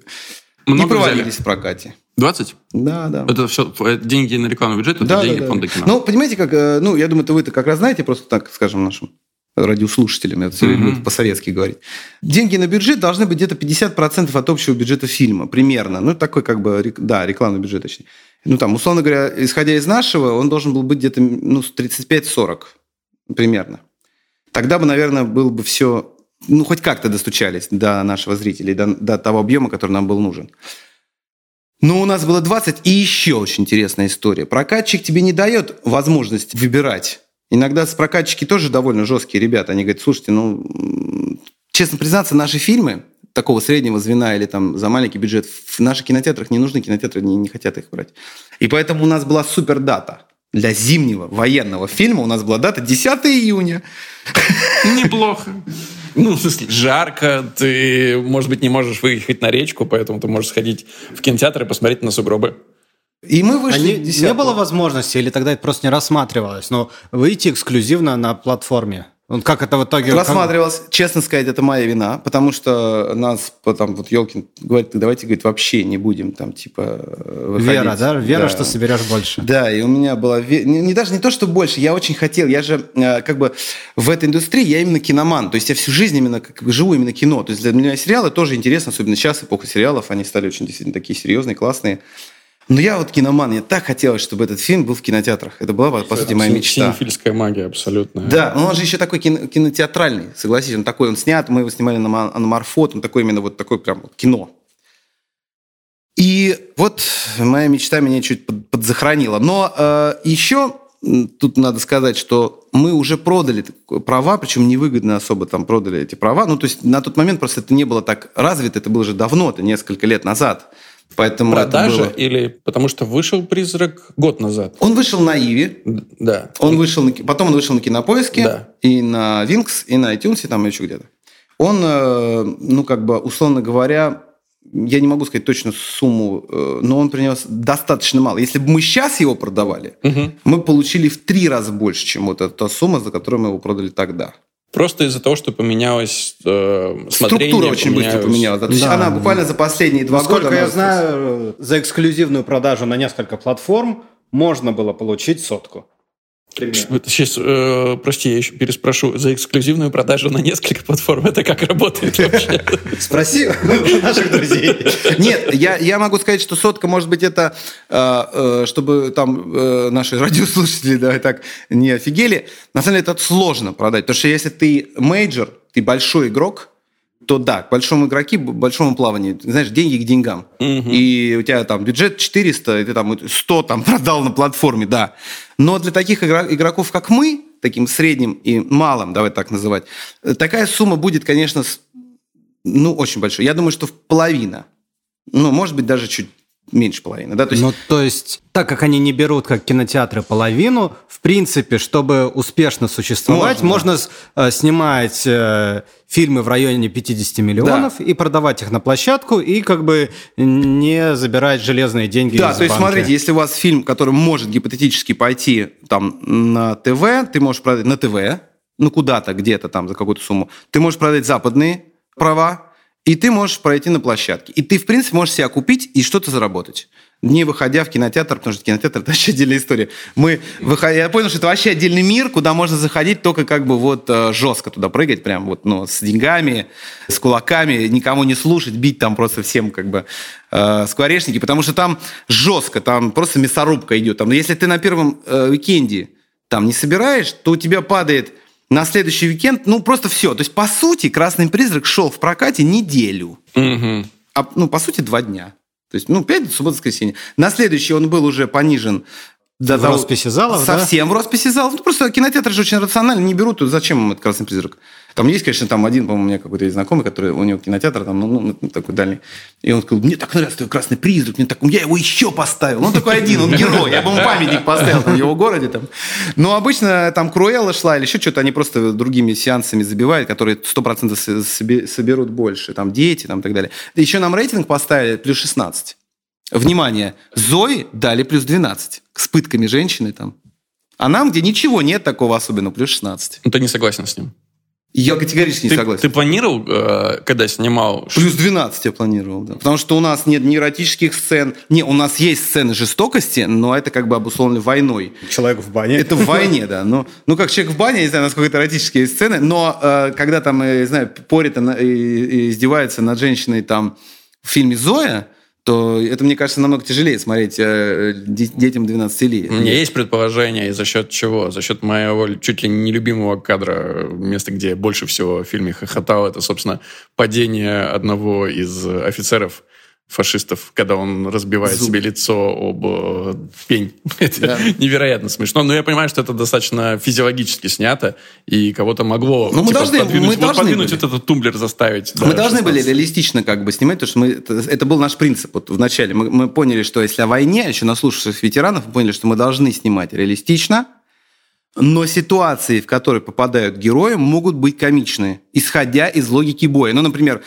он выбегал, он не смотрел, он подскользнулся, он упал лицом на этот самый. Еще Это под... очень смешно. Да. Или, например, Браун. Он оказался в бане по своей дурости, ну, бывает, началось бы столкновение, он оказался голый, и у него нет одежды, что ему делать? Он берет какую-то тряпку, одевает, это оказывается женское платье, ну, что тут делать? Ну, хоть что-то, да, ты одел. То есть это логика как бы повествования. И при этом это снято как бы, как бы реалистично, не шутливо. То есть мы снимали как реально, то есть там это могло быть. И поэтому э, вот этот вот процесс э, попадания потом э, в э, прокат, это процесс, который я советую делать только если есть хороший рекламный бюджет, и вы как бы обусловлены тем, что вы можете выбрать какое-то время, хотя бы примерно туда встать, потому что иначе э, летом мертвое время для особенно военных зимних фильмов, сразу могу сказать. И еще могу такую вещь сказать чисто по-человечески. Попробуйте вот действительно доверять. Я своему внутреннему голосу несколько раз его не послушал, и каждый раз, когда его не послушал, как ни странно, вот я попал вот на вот такую ситуацию. У меня внутренний голос говорил, нет, точно отменяй 10 июня, прям блокируй, все, значит, будем зимой выходить. Но Другой голос говорил, ну ладно, ну сколько ты уже мучился, уже 7 лет, ну надо уже выходить, ну, ну давай уже 10 июня, там все как бы. И вот я... Ну, конечно, э, история не имеет, э, может быть, все бы еще было бы хуже, но как бы, ну вот я рассказываю про свой внутренний диалог, внутреннего голоса, вот это внутреннее безумие немножко вам рассказал свое. То, что ты сейчас описал, вот весь этот процесс семилетний, да, взаимодействия с этим фильмом, это ощущается как какая-то невероятная мясорубка через которую ты, собственно, себя пропустил сам по, по своей воле.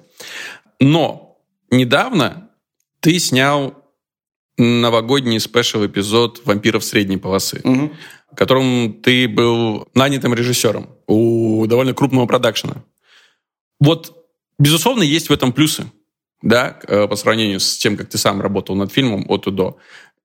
И, наверное, есть минусы. Вот ты можешь рассказать о том, что дает тебе э, работа с большим продакшеном, в отличие от DIY работы, и что при этом это забирает? Ну, э, да, кстати говоря, тут очень четко это прослеживается. Когда ты работаешь над собственным проектом, а я хочу сказать, что на «Красном призраке» у нас не было, может, это прозвучит странно, ни одного продюсера на площадке. Ни одного, ни креативного не было, ни генерального не было, ни, никакого. У нас был просто директор – которая там, ну, вот надо Решал это, вот поехало это, да, да. Все. Мы решали все творческой группой. Я вот в этом смысле э, считаю, что, наверное, мы попали в такие обстоятельства, в которые, может быть, попадало советское кинопроизводство, когда оператор-постановщик, режиссер-постановщик, художник-постановщик решают все внутри своей творческой группы. Не было даже этого скрипта. Не скрипта, никого. То есть у нас было вот только мы, мы работали. Это дает невероятное ощущение свободы, легкости, творчества, когда ты принимаешь решение сам, ты истинно в последней инстанции. И это может быть плохо, конечно, для каких-то людей, а для меня это было просто шикарно.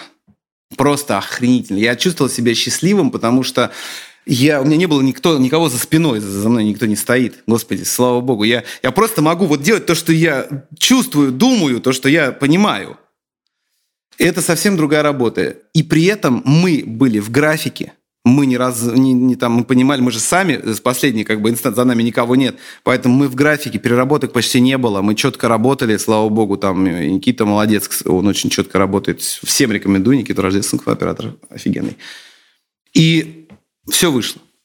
Но когда ты работаешь на таком проекте, как «Вампиры средней полосы», ты ощущаешь себя, в принципе, по-другому. Ты тоже режиссер, как бы, да, ты это делаешь. Но ты в основном зависим от огромного количества факторов э, внешних. Это, во-первых, шоураннер. Ну, кстати, прекрасный э, человек, мы с ним подружились, все очень-очень хорошо работали. Работа прошла прекрасно. Но ощущения принципиально другие.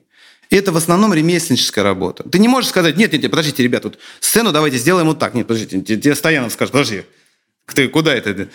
Сцена так будет. Или там тебе продюсер скажет, подождите, креативный продюсер, подожди. То есть тебя все будут останавливать, ты ничего не сможешь на самом деле сделать. Ты если что-то... Поэтому, если честно, ты иногда сидишь и понимаешь, что по ходу дела, например, что-то, надо даже не начинать эту тему просто вообще. Просто лучше дальше снимать. Ну, потому что, в принципе, ну, это сейчас пока это... Тем более ты в графике, ты должен, ты должен сейчас это делать. Быть там, мы там очень... У нас было мал, маленькое количество съемочных дней и достаточно много материала. И ты не можешь как бы э, вот этот креатив делать. Но это другая работа. Она может быть хороша тем, что ты работаешь четко, ты работаешь по плану, ты работаешь внутри определенной структуры, ты работаешь как бы, я это называю по-другому, я это называю не режиссер, режиссер, на мой взгляд, это видение. Угу. То есть, например, что такое Тарантино там, или Вуди Аллен? Это не просто ну, как бы человек, который снимает там. Это видение. Вот он, например, берет и вместо сцены, где другой бы жанровый режиссер там вместе с продюсерами сделали бы сцену там боя, как э, они зашли и этот, ну, наказывают этих в начале фильма, помните, они идут, да. там, э, убийцы, там стрел, перестрелка была бы, да? А он сделал акцент не на эту сцену, он сделал акцент на сцену, как они туда идут. И о чем говорят убийцы, пока идут убивать, значит, людей? А он массаже ног. И, и мы подводим их к этой сцене, мы уже про них что-то знаем. Они уже зацепились, когда он говорит, ну, слушай, ну, это же ничего эротического этом нет. Он говорит, ну, тогда сделай мне массаж ног. И вот на этой теме они приходят как бы к этой вот истории. Офигительно. И это видение. А если бы это снимал Вуди Аллен, он бы сделал акцент еще где-то. Вот. А если говорить про ремесленническую историю, то, скорее всего, там просто все, как я это называю, по ГОСТу. То есть то, как надо как бы это сделать.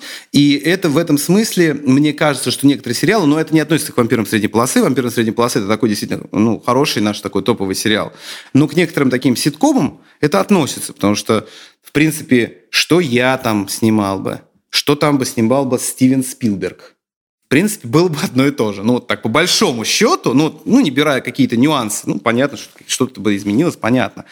Но в глобальном смысле слова ничего бы не поменялось. Все было то же самое. Поэтому, говоря о кино, конечно, мне самому ближе свобода, я в ней легче работаю, мне легче добиваться результата.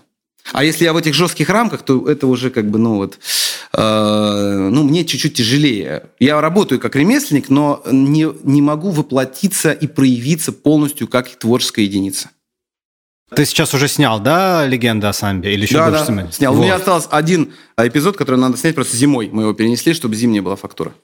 В следующем фильме ты использовал следующую схему – краунфайдинг. То есть просто ты не хочешь больше связываться с продюсерами. Э, как работает краунфайдинг? Краунфайдинг – это огромный труд. У нас, э, поскольку мы дружим с Никитой Рождественским, а он, в свою очередь, дружит и работал с, с людьми, которые сделали 28 панфиловцев, которые короли краунфайдинга. Я считаю, не только в России, а может быть и в мире. И они же сняли сейчас «Литвяк», э, про летчицу, и собрали на краунфайдинге, по-моему, сейчас боюсь соврать, но, так, ну там миллионов 20, что ли, рублей. Э, для меня они стали героями. Почему? Они держат свой проект под контролем, своим собственным контролем – и это очень важно, потому что, вспоминая то, что я говорил до этого, потому что продюсеры очень часто влезают в твою работу, и не факт, что ее улучшают. Иногда они ее, думая, что улучшают, ухудшают. Поэтому это такой процесс, э, ну, неоднозначный, назовем это так. А когда все замыкается на тебе, ты делаешь то, что ты считаешь нужным. Поэтому он создал просто замечательный прецедент. Он сам собрал деньги – на свой фильм и сам собирать деньги на свой следующий фильм. И мы, когда сняли «Легенду о самом», поняли, что нет, мы показываем его продюсерам, мы адекватные, на самом деле, ребята, что сейчас продюсер меня послушает, сказать, какой-то там совсем неадекватный, сейчас мы его проучим. Нет, ребят, я адекватный парень, со мной можно договориться. Мы готовы подтвердить. Да, но фишка в том, что мы решили попробовать, пройти эту дорогу, попробовать. А что у нас, собственно, мы э, понимаем, что нам нужны деньги также на финализацию фильма, нам так же, как на «Красный призрак», не хватает на постпродакшн. И мы понимаем, что мы изучим эту систему. Сейчас пока, я вам скажу, у нас не так это успешно идет, но потихоньку. Я понимаю, что надо каждую неделю работать над этим, каждую неделю вкладывать ролики, каждую неделю искать новых как бы, людей, которые заинтересуются. И это большая работа. И поэтому я могу только ее посоветовать. Почему? Потому что это два зайца ты убиваешь. Ты собираешь деньги на свой проект, и ты пиаришь свой проект. То есть 28 панфиловцев, когда он вышел, уже дошел до, до зрителя, уже все про него знали, потому что уже как бы... И он был уже... Под ним была такая тема, как он народный проект. Хотя там были деньги тоже, и не только народные, условно говоря, там было и там и э, киностудии. Да, там ну, там серьезно, много серьезное влияние, много но тем было, не менее. Но там была какая-то часть денег, там, условно говоря, таких народных, назовем это так. И это уже сыграло свою роль, чисто пиара.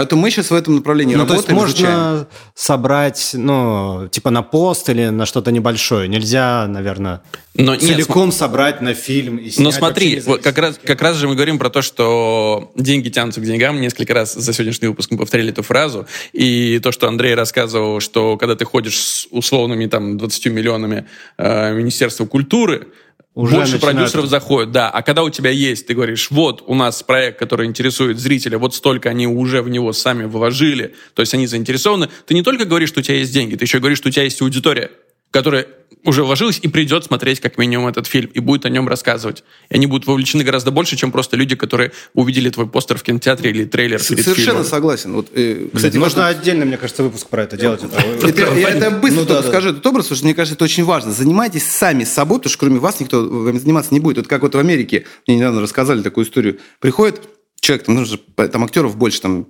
страна больше, там, ну, людей больше, э, конкуренция больше. Приходит актер, Ему говорят, ну да, вы неплохие, интересный актер, как бы, а у вас Инстаграм есть? Он говорит, да не, я не веду Инстаграм. Ну подождите, вы не ведете свой собственный Инстаграм, ну тогда и мы вас не возьмем. Если вы собой не занимаетесь, то и мы вами не будем заниматься. То есть, потому что человек должен обязательно сейчас, особенно в современном мире, заниматься полностью собой.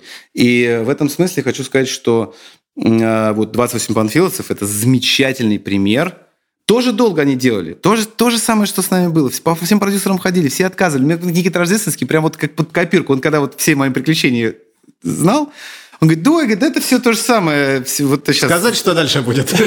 Да, да, он прям все это. Он даже, даже у нас были одинаковые ситуации. Когда, например, приходили продюсеры, начинали смотреть фильм, еще Гитлера еще даже не спасли, они уже уходили, там типа, алло, там кто-то уходит, и все, и больше не возвращается никогда. Кроме того, что занимайтесь собой, в России очень много, на самом деле, вот по сценариям, очень много графоманства, огромное количество сценариев люди пишут, глубоко не поняв, а, как вообще пишется сценарий, не поняв драматургию и какие-то определенные схемы. И более того, я скажу, не любя кино. То есть они просто пишут сценарий, а кино-то не смотрят. Вот я очень хочу сказать, смотрите больше кино и анализируйте его, как оно сделано. Вот ваш любимый фильм. А как он сделан? Попробуйте его пересказать. Попробуйте его сами перес... написать. Вот попробуйте его посмотреть, а потом написать, о чем он, в чем там сюжет, по сути, вот путь Тарантино, который мы все любим. Путь Тарантино это, это займись-ка сам тем, что ты хочешь. Займись-ка сам тем, что ты любишь. Препарируй это, углубись в это, стань настоящим фанатом своего дела. И тогда, я думаю, из, условно говоря, каждый условный графоман, извините за жесткость, может стать профессиональным сценаристом, если он будет э, идти от главного к второстепенному, если он будет препарировать то, что он даже сам любит то есть это уже даст ему огромное количество опыта. Еще всем советую, вот, например, даже того же Мету посмотрите между Адом и Раем. Прекрасная работа. Там даже в первую, извиняюсь, там пятиминутку уже можно многое понять, когда он раскладывает мультфильм про осьминожек. Там осьминожек, который там мультфильм на три минуты. Он его раскладывает, и уже понятна структура, по которой по аналогии можно уже что-то думать.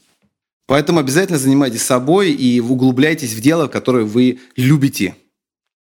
Это был выпуск подкаста «Авторская комната». Если он вам понравился, и если мы вообще вам нравимся, то вы знаете, что делать. Можно поставить э, лайк в iTunes, в CastBox, можно нажать на сердечко в Яндекс Музыке, вы таким образом автоматически подпишитесь на наш подкаст. Если вы просто хотите нас отблагодарить за то, что мы делаем, то можно рассказать об э, авторской комнате где угодно, хоть своим друзьям, хоть в соцсетях. Большое спасибо сегодня отдельно Андрею. Андрей, ты офигенский собеседник. Спасибо Это прям большое. очень круто.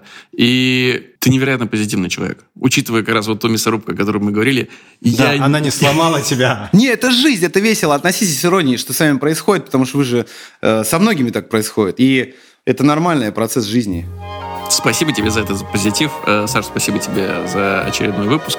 И... Спасибо тебе. И, и присылайте свои деньги. Да. И пока. I don't see her each day. I miss her. Gee, what a thrill each time I kiss her. Believe me, I've got a case on Nancy with a laughing face. I don't see her each day. I miss her. Gee, what a thrill each time I kiss her. Believe me, I've got a case on Nancy with a laughing face. I don't see her each day, I miss her. Gee, what a thrill each time I kiss her. Believe me, I've got a case Nancy with a laughing face.